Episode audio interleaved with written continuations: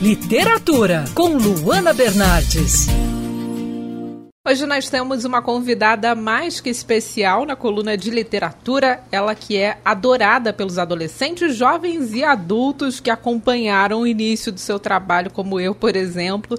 Talita Rebouças completa 20 anos de carreira com muita produção e hoje ela conversa conosco por aqui. Talita, obrigada pela participação aqui na coluna de literatura, tudo bem? Oi, tudo bom? Obrigada a vocês pelo convite. Talita, nesses 20 anos de carreira você encantou e se comunicou muito bem com os adolescentes. Você acha que existe um segredo para escrever para esse público? É um grande desafio, né?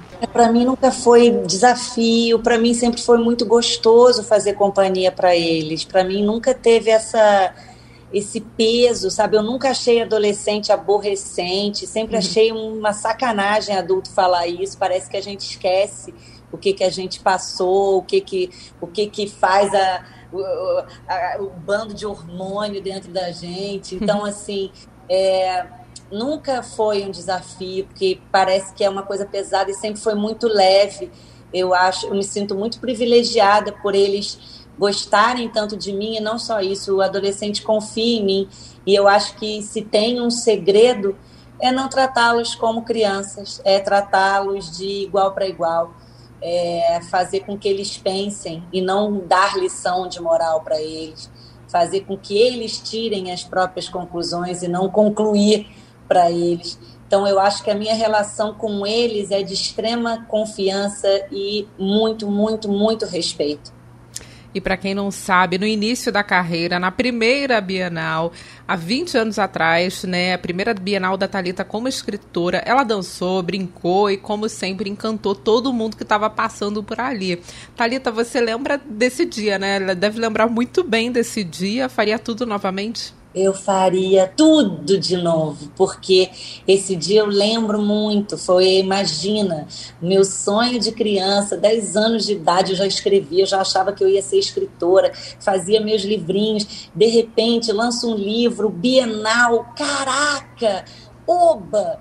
E meu livro tinha vendido 4 mil exemplares, e isso até hoje é considerado um número significativo, especialmente para uma autora desconhecida, e no caso eu era muito mal distribuída, porque a minha editora era uma editora de livros didáticos, livros técnicos, e estavam se lançando na, na área ficcional, e, e eu lá com meu livrinho, e eu fui lá muito decidida a bombar, certa de que meus 4 mil leitores iriam me ver, entendeu? Eu fui assim, sonhando grande, e cheguei lá muito certa de que eu ia brilhar e foi um imenso fracasso. É, eu fiquei uma hora invisível uhum. numa mesa que tinha o meu nome, uma pirâmide de livro meu, do meu lado e as pessoas simplesmente me ignoravam. E quando a primeira pessoa fez contato visual comigo, eu lembro que, meu Deus, eu quase beijei o chão para ela pisar, porque ela pisava, porque eu queria muito que ela viesse falar comigo. Eu falava, obrigada a Deus, eu vou pelo menos autografar um livro. E ela chegou para mim e falou, moça, onde é que é o banheiro? Eu tô muito apertada. e eu falei, gente, não pode ser. E ali foi, eu acho que foi a primeira grande escolha da minha, da minha carreira, sabe? Eu podia ir para casa chorar é, ou eu podia fazer do limão uma limonada e eu resolvi fazer isso. Eu subi na cadeira, comecei a assobiar, falar que eu não estava ali para dar informação, que eu sou escritora, que vai que eu fico famosa, vai que eu viro uma ziralda uhum. amanhã, vocês já vão ter meu autógrafo, vocês não vão ter que pegar fila zigue-zague. E aí, no humor, e na piada e na leveza, que são coisas muito minhas, eu acabei chamando a atenção das pessoas que num primeiro momento falaram, ih, quem é essa louca? Mas no segundo momento, logo depois, eles falavam, poxa, se ela está pagando esse mico é porque ela acredita muito no trabalho dela. Então aí eu vi uma fila se formar e eu, enfim, comecei a autografar. E isso se repetiu durante todos os outros dias de Bienal, em que eu fui para o estande da minha editora pequenininha para abordar as pessoas, para subir na cadeira, para fazer bagunça. E eu me orgulho muito daquela menina de 25 anos, uhum. sabe? Que passou por cima da vergonha, passou por cima de tudo para realizar um sonho. Então eu até me emociono contando essa história. Eu lembro muito bem como se fosse hoje. Bacana. Talita, agora você está lançando o livro Pai em Dobro, que fez um caminho inverso, né? Esse é um livro que é uma adaptação do filme que você escreveu para Netflix. Queria que você falasse sobre esse trabalho e como está sendo para você trabalhar né, no universo cinematográfico e como foi levar essa história para as páginas do livro. Ah, cara, foi muito bacana porque é, eu nunca achei. Eu lembro que quando a Netflix veio começar a me namorar, a gente a gente está meio que flertando há um, há um, tempo já. E eles falaram para mim: olha, a gente quer ser a sua casa de inéditos. A gente quer que você crie para gente histórias inéditas. E eu lembro que eu olhava para cara deles e eu fazia uma cara de paisagem, mas por dentro eu tava que gente louca. Como assim eles acham que eu sei pensar alguma coisa que não seja livro? São 20 anos fazendo livro. Eu achava que eu não era capaz, eu achava que eu podia adaptar um livro meu. Mas o Pai em Dobro, por acaso, foi o primeiro, é, a primeira história que nasceu filme na minha cabeça.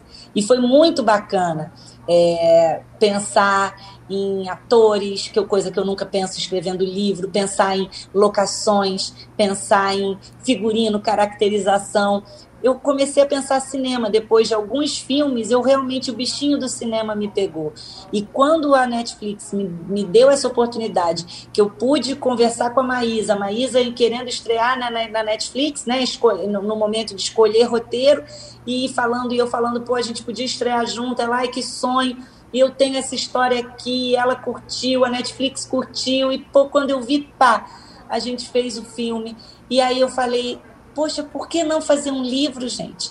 Por que não? Que é o livro que é meu e nos meus 20 anos de carreira, livro é o meu negócio.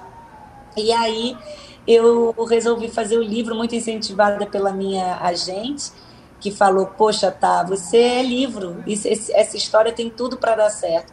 E o processo inverso foi muito mais bacana do que o processo normal, que é adaptar livro para filme, né? Porque eu tenho que me ater a detalhes que eu não tive que me ater quando eu estava escrevendo esse filme, esse livro agora, né? Eu, eu, não tinha que me ater a nada, na verdade, porque eu não tenho leitor para agradar, eu não tenho texto meu que eu fico com pena de cortar, eu não tenho nada. Eu tenho uma tela em branco mesmo para pintar. Então fazer o filme foi uma tela em branco e fazer o, o livro também porque é, eu pude contar coisas que não couberam no, no, no, no, filme.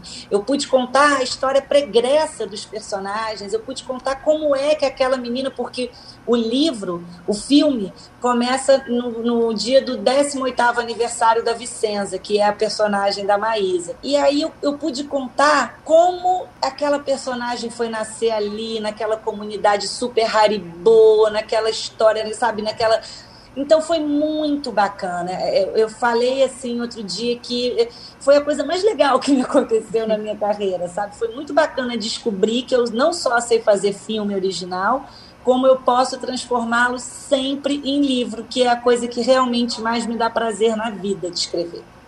E Thalita, você já tem ideia de qual vai ser o seu próximo trabalho, seja no universo cinematográfico, seja na literatura? Eu sei, menino, tô cheia de projeto, graças a Deus. Eu tô agora no momento com dois filmes rodando na Netflix. É, tem o Lully, que é estrelado pela Larissa Manuela, e tem o, e tem, esse é original também, e tem o, o filme baseado em Confissões de uma Garota Excluída, Mal Amada e um pouco dramática. É, então, eu estou muito feliz com esses dois projetos. Estou agora trabalhando em três roteiros adaptados também e com mil projetinhos de filmes e séries e agora que agora abriu a porteira do, do roteiro original, agora eu só quero fazer isso, agora eu só quero fazer o processo inverso. E Thalita, nós estamos vivendo um momento muito difícil, né? Qual mensagem você passa hoje, principalmente para os jovens e adolescentes que estão isolados, são, estão muitos sem aquelas saídas, né? As escolas, o, o encontro? Ai, a dica que eu dou é realmente é, é, é não se expor, é, é, é, é, realmente a gente entender que não, não é uma gripezinha, as pessoas estão morrendo disso. É, essa segunda onda está muito impressionante. é, como tem, como está chegando cada vez mais perto da gente. É, eu tenho feito muito exame PCR toda semana, quase, por causa dos filmes e que eu vou ao set e tal. É, então, assim, a melhor maneira de se proteger é realmente ficando em casa, é usando máscara.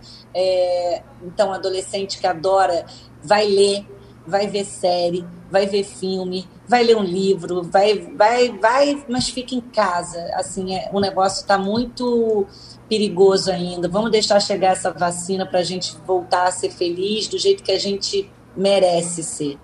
Tá sonhando já com uma Bienal bem aglomerada depois da vacina, né, Thalita? É meu sonho. Eu, eu não vejo a hora de aglomerar na Bienal. Eu não vejo a hora de ganhar os abraços que eu ganho, que eu vou te falar. Eu ganho cada abraço de leitor, que eu vou te. Meu leitor abraça que nem eu, é abracento.